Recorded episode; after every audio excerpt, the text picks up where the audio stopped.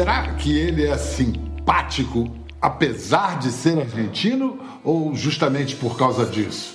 E se, como nos ensinou Casimiro de Abreu, simpatia é quase amor, bom, aí a gente pode afirmar que ele é o argentino mais amado do Brasil, mesmo sem ter jogado na Raposa, no Timão, no Colorado, no Fla ou no Flu. Ele é um ator, um ator extraordinário, reconhecido em todo mundo, apesar de ter feito toda a carreira em sua própria língua, dentro da sua própria cultura. Aliás, talvez seja isso justamente que explique a sua universalidade é um ator de sua aldeia e assim fala com todo mundo.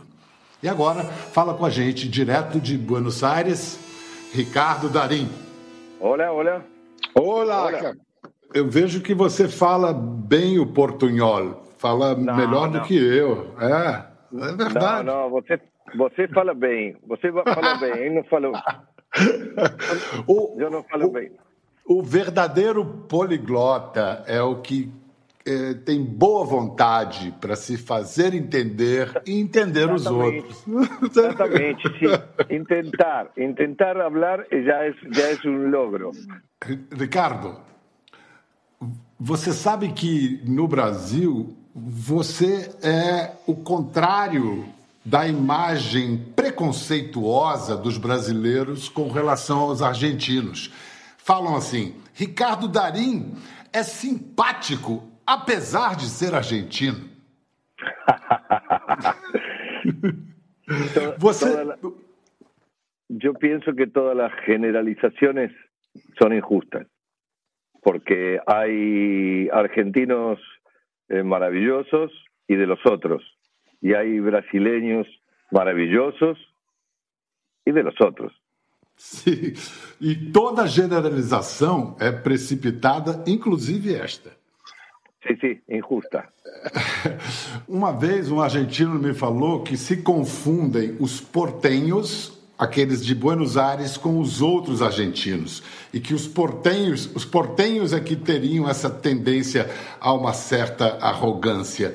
Qual é a diferença entre os portenhos e os argentinos, os outros? Não, eu eh, creio que não se trata de porteños. Eh, eu creio que a gente Hay gente que vive en las grandes ciudades, viven con una dinámica y una forma de vida eh, aparentemente antipática, porque viven en forma muy veloz y no se detienen, no pueden detenerse a disfrutar, apreciar y considerar las cosas simples, las cosas más eh, eh, vivimos en las ciudades grandes a una velocidad injusta. Eh, cuando uno se aleja un poco de las grandes ciudades, se empieza a encontrar con gente maravillosa, con gente que tiene otro, otro tiempo, otra pausa, otra dinámica. Eh, de cualquier forma, yo insisto en que creo que las generalizaciones eh, son siempre injustas porque eh, yo no creo que sea un, problema o una condición del lugar desde donde uno proviene, sino qué tipo de educación ha tenido, cómo ha sido criado, quiénes son sus amigos, cómo trata a las demás personas, eh, cómo considera al mundo que lo rodea y a sus semejantes. Hay argentinos que andan por el mundo eh, y que porque tienen un, poco de dinero creen que se pueden llevar el mundo por delante pero también lo he visto eh, en brasileros, lo he visto en norteamericanos, eh, lo he visto en españoles, lo he visto en, todas partes del mundo. Hay como una mm, condición sociopolítico-económica que hace que algunas personas se crean superiores a las demás y, entonces no tienen un buen trato con sus semejantes. Pero no creo que sea un patrimonio exclusivo de, determinados lugares. Yo creo que tiene que ver mucho con, con la educação e com a sensibilidade que cada um tem, sua forma de ser. E como você disse, com o modo de vida moderno das grandes cidades, a velocidade. Agora houve esse breque, essa freada provocada pelo coronavírus. Você, você tem alguma esperança que esse trauma coletivo mude um pouco o nosso estilo de vida, que nos faça expandir um pouco a, a consciência humana? Bueno, para serte absolutamente sincero, no. eh, yo creo que vamos a salir modificados de, de este confinamiento, de esta cuarentena, pero hay, hay formas de ser que difícilmente puedan cambiar. Yo he notado en estos últimos tiempos que hay gente que se ha abierto más, se ha mostrado más sensible, se ha interesado más por sus vecinos, por sus semejantes, eh, incluso están listos para ofrecer una mano, para dar ayuda, para atender a los ancianos, a la gente más frágil y vulnerable. Y hay otros que siguen pensando solamente en sí mismos. Esos no creo que vayan a cambiar. Esos últimos no van a cambiar. Eso, volvemos al punto anterior, es una cuestión de sensibilidad y educación. Yo no soy muy optimista en, estos términos, pero trato de ser positivo, trato de, de mm, abrazar a la gente sensible, a la gente que está en la primera línea de batalla frente a esta pandemia, eh, los médicos, los enfermeros, la gente de seguridad, los que están en los servicios permanentes, los que, los que están socorriendo a unos y a otros todo el tiempo y en muchos casos muchos de ellos no, no, no pueden ver a su familia por una cuestión de, de, de, seguridad sanitaria. Eh, hay gente que está haciendo un esfuerzo muy grande. Entonces, frente a ese tipo de personas que están dando su vida por nosotros para que podamos salir de esta situación lo mejor parados posible, eh, los otros, los que, los que piensan solo en sí mismos, se ven cada vez peor. Porque el, egoísmo, el egoísmo al que nos han acostumbrado y nos han intentado educar en las últimas décadas, esto de hacernos creer que el individualismo es la salvación, eh, esa, esa gran equivocación, este momento que estamos viviendo mundialmente es una demostración cabal, eh, muy contundente, de hasta qué punto los seres humanos dependemos unos de otros. Es, es, es tan claro que quien no lo quiere ver eh, está mirando en la dirección equivocada. De tal forma que a única maneira de, de nos proteger é protegendo ao outro com o isolamento. É, é, é, um, é uma lição clara. Lo, que pasa es que esto lo, lo hemos dicho tantas veces en la vida y, y, pocas veces hemos tenido alcance de la mano una demostración tan contundente de que, eh, de que ese, esa sensación es así, esa idea, esa, esa filosofía de vida es así. Esta es la demostración. Es como si la naturaleza perversamente, trágicamente nos haya puesto esto delante de la cara para, para demostrarnos hasta qué punto estamos equivocados con el individualismo, con, con que no nos importe lo que le pasa a los demás. Yo ya estoy cansado de, de aquellos que dicen, ah, eh, qué, qué, tremendo lo que pasa en África, eh, qué tremendo lo que pasa en las poblaciones frágiles y vulnerables, eh, lo que pasa en las villas miserias, en las favelas, eh, la gente que vive por debajo de la línea de la dignidad del ser humano, pero no hacen nada, no hacen absolutamente nada. Saben que queda bien decirlo, pero dentro de su corazón nada se movió, nada se modificó. Entonces, esto creo que es, es, una oportunidad para el que quiera leerlo adecuadamente. Están los que no, nunca lo van a leer, pero para quien quiera leerlo adecuadamente, es una oportunidad de comprobar hasta qué punto nuestra seguridad depende de la seguridad de los demás. Nessa crise sanitária, nesse, nessa pandemia, a Argentina tem o combate da Argentina ao coronavírus tem sido muito mais bem sucedido do que o brasileiro. Hoje o Brasil é o epicentro da Covid no mundo. Como é que a população argentina reagiu ao isolamento imposto pelo governo? Houve resistência? A população argentina, não toda, pero uma grande maioria, a grande maioria, reaccionó en forma bastante prudente e inteligente. pero um, el gobierno actual, el que tenemos en este momento en el poder, ha tomado medidas muy bien tomadas en el momento justo. Hizo cosas muy arriesgadas, políticamente arriesgadas, porque iban en contra de los intereses de la economía y, como todos sabemos, eh, pero tuvo el coraje y la valentía de hacerlo. Eh, esto creo que nos ha ayudado eh, en, la primera etapa de este confinamiento, nos ayudó muchísimo a detener el ingreso de los llamados contagios exteriores, los que venían de afuera. Ahora nos estamos enfrentando a una nueva etapa de este confinamiento, que es, lógicamente, de qué forma empezar a flexibilizar esta, esta cuarentena para que la gente, la, una gran mayoría de personas, pueda volver a sus actividades porque tienen que darle de comer a su familia. Esta es la realidad. Hay unos pocos privilegiados que se pueden permitir el lujo de estar en casa y que su economía se lo permita. Hay una gran mayoría que no, que necesita eh, imperiosamente, necesita darle una respuesta a su economía, a sus finanzas. Y en esto están trabajando. Eh, yo los veo trabajar. La verdad es que en ese sentido, eh, comparado con otros funcionarios de otros países, é, realmente me sinto orgulhoso de lo que han hecho. Eu li uma declaração sua em que você dizia que, infelizmente, o seu trabalho, o trabalho de ator, não é um serviço essencial. Eu tenho as minhas dúvidas. Acho que discordo de você. De eu tantas. Também. eu também, eu também. De tantas imagens terríveis dessa tragédia humanitária no mundo, uma das mais chocantes não tem sequer uma pessoa em quadro. Veja só.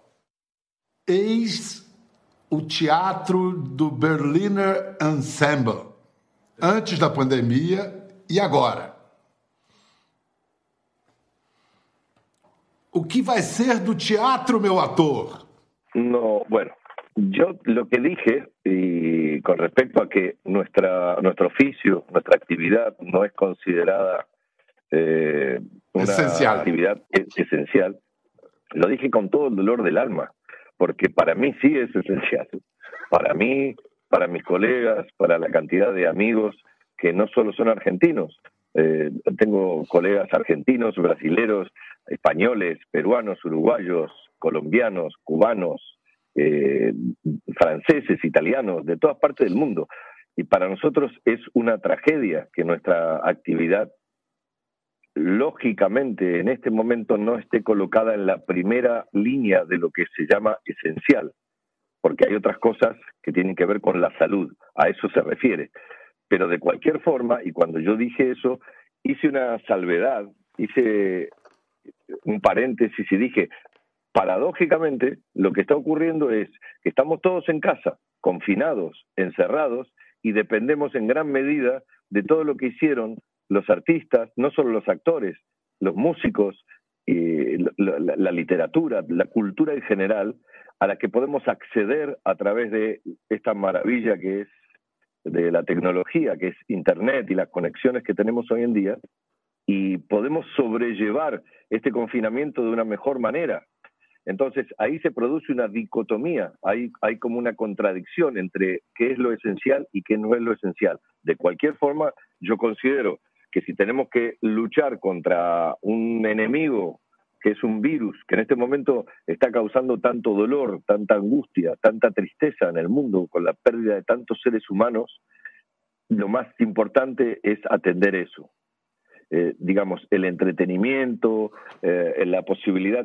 Por supuesto que estas cosas van modificando ah, en la medida en que el confinamiento dure más, porque también ahora empiezan a aparecer otro tipo de cuestiones que tienen que ver con lo mental, con lo emocional, con lo sexual, con la convivencia entre las personas encerradas entre cuatro paredes. Son cosas que no habíamos calculado en un principio, porque ante, ante la alarma lo primero que hacemos es cerrar todo, pero luego estamos todos encerrados y tenemos que aprender rediseñar nuestras vidas y eso no es fácil. eh, ahí es donde va a aparecer, sin ninguna duda, la importancia de la educación y de la cultura. Y ojalá encontremos la mejor manera, la mejor salida de esta situación, porque en, en muchos lugares ya no da para más. Oxalá. É, os seus filmes costumam fazer muito sucesso no Brasil. E o mais recente, o último, foi o A Odisseia dos Tontos. Foi assim traduzido para o português. O que, que você descobriu sobre o seu filho que o pai dele não sabia?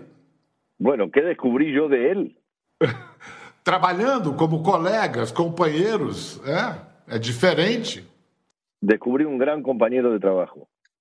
Eh, me sentí eh, profundamente orgulloso de verlo tratar a sus semejantes, a sus colegas, eh, no solo como actor, sino también como productor, porque lo vi como un referente de la sangre nueva, la gente joven, que está en otro tipo de detalles distintos al que podemos observar vos o yo, Pedro, eh, en cosas muy sencillas, muy simples, pero muy inteligentes.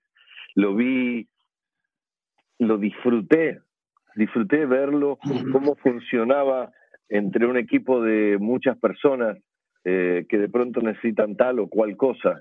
Me gustó verlo funcionar así, porque cuando uno ve en sus hijos rasgos que realmente le parecen importantes como ser, como ser humano, siente una satisfacción por el trabajo hecho. Es decir, por, por uno dice, caramba, debemos haber hecho bien las cosas su madre y yo para que este tipo funcione como funciona así.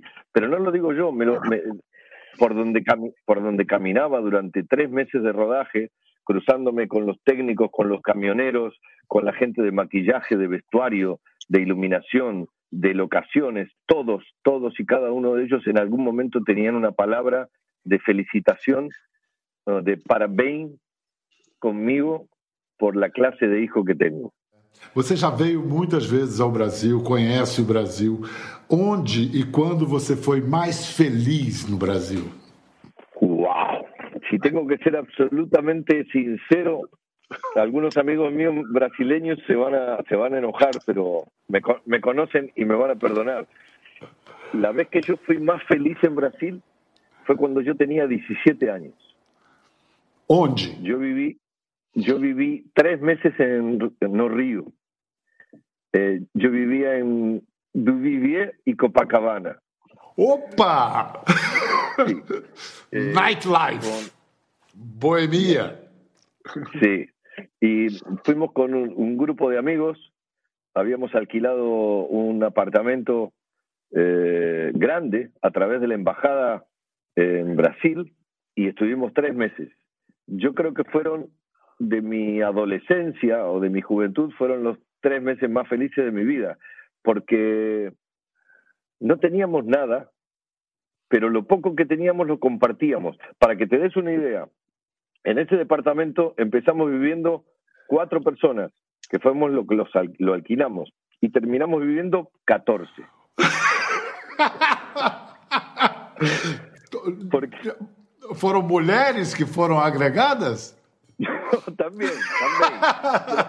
Pero no, lo que pasa es que nos encontrábamos con chicos, con muchachos, con muchachas eh, en la vía pública que algunos no tenían dónde vivir y tal, y entonces se iban sumando, nos hacíamos amigos en la playa, eh, íbamos a tomar algo, comíamos algo juntos y algunos si no tenía dónde pasar la noche se quedaba en casa eh, y estuvimos tres meses y tuve una novia que se llamaba Sueli, Sueli. Sueli, que vivia en, la, en Paquetá. Ella era de Paquetá. E você ia de, de barca lá para Paquetá, na barca? Iba, iba para, para Paquetá na barca. Me gustaba mucho Paquetá, me gustaba eso, no sé cómo será hoy, pero en esa época no había no había motores, eh, era, no, no, se permitía el acceso de motores. Sí. Solo bicicleta. Solo bicicleta. Ah. Y, y, esas, playas, esas playas minúsculas que tiene Paquetá, que son tan exclusivas, eran una maravilla, una maravilla, el paraíso. Você torce para o River Plate na Argentina, para o Barcelona na Espanha e no Brasil? La verdad que eh, yo tuve la suerte de ver jugar al Santos de Pelé. Entonces no me puedo sacar eso de la cabeza. Entonces vi Santos. Muchos vi muchos partidos del Santos de Pelé. Esto no significa que sea hincha o torcido de, del Santos, porque también he visto otros otros equipos jugar muy bien, Flamengo. Eh, he, he, visto ver, fui a ver partidos de Botafogo. Eh, he visto jugar al Vasco da Gama, a, a, al Inter, en fin, vi muchos partidos y muchos equipos muy buenos en distintas épocas, pero no me puedo olvidar del Santos de Pelé. Era, por momentos era era a perfeição do futebol. Ricardo, o que que o Pelé tinha que o Maradona nunca teve e que que o Maradona tinha que o Pelé nunca teve? Eu creo que técnicamente Pelé foi um superdotado. Es, es difícil hacer comparaciones entre, entre un deportista y otro en diferentes épocas, porque las épocas también cambian en su dinamismo.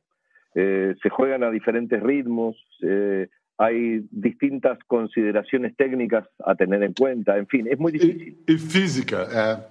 Físicamente, el, el, el fútbol de hoy es mucho más físico que lo que era en esa época, pero hay, de la misma forma que uno, por ejemplo, hoy tiene que valorar la prestidigitación de Ronaldinho con una pelota en el aire, eh, no puede olvidar el talento de Pelé, esa esa, esa autoridad para conducirse con la pelota entre los pies, el corazón de Maradona, la fuerza, el corazón de Maradona es incomparable y hoy en día, si me permiten, la velocidad de Messi. La velocidad de Messi eh, sin mirar la pelota, mirando el campo de juego y llevando la pelota a sus pies, son, son características de distintas épocas que los hace jugadores únicos, como Neymar o como lo fue Ronaldo. Pero no nos podemos olvidar de Romario, no nos podemos olvidar de nadie, no nos olvidemos de nadie. Y no los comparemos, porque cada uno fue muy, gran, muy, muy grande en su equipo, ha significado algo muy importante para sus equipos en determinados momentos. Hay que estar agradecido de haber visto buen fútbol. E o que, que vai ser do esporte agora com a pandemia? Não dá para pensar num jogo de futebol ou na NBA sem, sem gente, sem público. O que, que vai, como vai ser? Como é que você imagina? E a indústria do esporte, assim como a do, da cultura, do entretenimento, gera muito dinheiro, muito emprego, é, estabilidade social, alegria. O que, que vai ser disso? Hay algo que está ocurriendo, Pedro, que no sé si vas a estar de acuerdo conmigo, pero esta crisis, esta crisis sanitaria que se terminó derivando en una crisis financiera, económica, me parece que en, en, la zona de los deportes tan bien remunerados en el mundo entero, está produciendo una especie de reacomodamiento. De ahí que los clubes de diferentes deportes estén proponiendo a sus figuras reducir sus salarios, acomodarse a las generales de la ley. Esto, por supuesto, no le debe causar gracia a, ninguno de los jugadores, pero si con una mano en el corazón, la verdad, lo habrás visto y lo habrás leído y lo habrás escuchado miles de veces, en un mundo tan injusto en términos de ingresos, en donde eh, hay tanta gente que, que, vive con un sueldo mensual mínimo eh, y que son hinchas furiosos, fanáticos de los deportes, eh, asistir a que los jugadores que admiramos ganen esa cantidad de dinero, yo entiendo, está relacionado con lo que producen, eso lo entiendo perfectamente. Pero la verdad es que hay un desfasaje que es casi obsceno. Eh, lamentablemente ese reacomodamiento al que se van a ver obligados en, muchos clubes de fútbol y de, de básquet y demás, eh, no se va a producir en otros lugares. Eh, porque también es cierto que eh, hay muchos artistas también que han ganado cifras exorbitantes y obscenas, y eso también hay que decirlo. Eh, por eso es que creo que cuando salgamos de esta crisis, de este confinamiento, nos vamos a encontrar con un mundo cambiado, modificado, y vamos a tener que estar atentos, en calma, pero preparados para acostumbrarnos a ese rediseño que va a tener el mundo. Nos van a pasar cosas muy extrañas. La primera vez que salgamos todos, porque en algún momento se va a producir, que todos podamos salir libremente a la calle, vamos a estar todavía en un periodo mirándonos unos a otros a ver qué, qué, qué, cómo, cómo, viene la, cómo viene la cosa. Eh, nos va a llevar un tiempo. Eh, afortunadamente el ser humano es una especie que se nutre mucho de, de, la adaptación, tiene gran facilidad para adaptarse, pero que, que vamos a cambiar, yo estoy casi seguro. Nada, nada será como antes. Você falou do. É, falando em valores, dinheiro, que você falou há pouco, numa entrevista que você deu respondendo por que, que não trabalhava em Hollywood, essa entrevista viralizou no mundo inteiro, ficaram todos muito admirados, e você falava disso, da diferença entre valor e preço. Eu queria que você explicasse quais são essas diferenças e me dissesse qual é o significado, para que serve o sucesso, o êxito. Mas espera só um pouquinho, vamos para o intervalo para fazer. La Plata e volvemos. Então, qual é o significado do sucesso? Para que, que serve o sucesso? Qual é a diferença entre valor e preço? Eu creio, humildemente, creio que todos, eh, a, a todos nos gusta ser reconocidos por nuestro trabajo. Es decir, si hacemos algo eh, que mm, lo, sometemos al juicio, a la opinión de los demás, eh, lo que preferimos siempre, y es natural, es que, es que les haya gustado. Eso, ah, digamos, capa sobre capa sobre capa puede producir eh, em, algo así, podríamos llamarlo como prestigio. Con cuidado, con prudencia lo podríamos llamar como prestigio. Estatus. un estatus dentro de una actividad, perfecto. Eh, a todos nos gusta que eso ocurra, pero en todos los órdenes, no solo en la vida artística, eh, eh, en, todos los niveles y órdenes que a uno se le pueda ocurrir. Para mí la diferencia entre valor y precio es obvia, porque hay cosas que no se pueden comprar. En este momento, otra de las grandes demostraciones, a pesar de algunos tramposos que hacen, tienen algunas, algunas eh, salidas por ahí, o algunos trucos, eh, la verdad es que lo que nos está ocurriendo nos está ocurriendo a todos, sea de la condición social que fuere, a todos por igual. Lo que no significa que todos estemos parados de la misma manera frente a eso. Los más frágiles, los más vulnerables, están en inferioridad de condiciones. Pero yo creo que hay cosas que no tienen, no tienen precio porque tienen un valor muy elevado. Cuando uno realmente persigue algo porque está dentro de su corazón y es lo que quiere hacer en su vida, lo que quiere hacer, eso no tiene precio. Y para mí está por encima de todo. Yo no tengo nada en contra de Hollywood, al contrario, le estoy agradecido a Hollywood. He visto cosas extraordinarias, me han, me han llenado el corazón y la cabeza de ideas y, de, y, de, y me han servido para alimentarme y nutrirme y en muchos casos a ser feliz o a cambiar una opinión. No tengo nada en contra de Hollywood. Me gané ese mote, lamentablemente, porque una, o dos veces dije que no a una propuesta de trabajo, pero era porque la propuesta en sí de trabajo no me interesaba. Y tengo, tengo que tener el derecho y la libertad de poder decir esto me interesa y esto no me interesa. Eh, en ese momento había algo que estaba por encima de todo, que era mi necesidad de volver a mi casa a encontrarme con mi mujer y con mis hijos que hacía meses que no veía. Entonces, eh, claro, hay, eh, algunas personas creen que con tal de trabajar en Hollywood, eh, uno tiene que dejar todo de lado. Pero además, a mí me causa un poco de gracia, porque me causa gracia porque Hollywood es una abstracción es, como una nube, no, es inasible, uno no lo puede agarrar. No hay una dirección que diga Hollywood, dirección tal, Rua du Vivier 1467, no. uno tiene que ir ahí a Los Ángeles y pararse en una esquina y empezar a mirar para todos lados a ver si hay alguien que se acerque. pero eso no va a ocurrir, eso no va a ocurrir nunca. Eh, nada, me gané ese mote injustamente porque dije que no a eso y algunos no lo entendieron, pero yo creo que la mayoría sí lo entendieron. Muito obrigado, Ricardo. Qual vai ser a primeira coisa que você vai fazer quando puder sair? Eu vou viajar para, para um, Paquetá.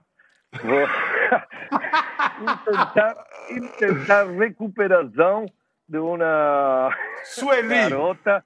Vai Sueli. procurar. No, no, no, eh, no, no lo sé, no lo sé. Creo que reunirme con, con el resto de mi familia, con mis amigos, ver la posibilidad de viajar, en fin, tengo proyectos de trabajo que están... ah, Tenía que hacer una gira de teatro por España que quedó suspendida y, tengo que cumplirla y tengo ganas además de cumplirla porque tengo muchos amigos del otro lado del océano. Eh, hay tantas cosas que podemos pensar en este momento que te aburriría. Tengo una lista muy larga de cosas, pero lo más importante de todo no es qué voy a hacer yo. Lo más importante de todo, ya que estamos pagando un precio tan alto, tan alto por este ataque inesperado que hemos recibido y que hemos, en muchos casos, aceptado ingenuamente porque no, no sabíamos muy bien de, de, de dónde venía. Lo único que espero es que cuando tracemos la raya y hagamos los cálculos de lo que perdimos, primero, tengamos respeto por los nombres de cada una de las personas que quedaron en el camino. Y que los que sobrevivamos a esto, ojalá tengamos la sensación de que hicimos todo lo posible para ayudar a los demás, porque solo eso nos va a permitir sentirnos tranquilos con nosotros mismos. Ojalá salgamos de esta parados de la mejor manera posible. Ojalá. Lo deseo de todo corazón. Oxalá. Muito obrigado, Ricardo. E acho também que é importante o espírito, que, com, em que estado de espírito nós vamos sair. Então eu proponho, para terminar, que nós saiamos com o espírito daqueles musicais da Metro, da, da, década de 50, do século passado, como, por exemplo, nos inspirando numa cena no início da carreira de Ricardo Darim, ao lado de Arturo Puig, na televisão. Nada mal, hein? Nada mal, nada mal. Eso era Sugar. Eh, Sugar. Fue, fue muy bonito hacerlo, fue un gran aprendizaje tener que aprender a bailar, a hacer tap, foi um grande sucesso. Um grande sucesso. Muitas graças, muito obrigado, Ricardo, porque você nos deu o que tem mais valor no mundo: tempo. Obrigado pelo seu tempo. Um abraço. Para você também, Pedro, muchas gracias. Te mando un abrazo muy grande y que todo salga de la mejor manera posible para nuestros pueblos, porque no, no, no, no hay que sufrir más.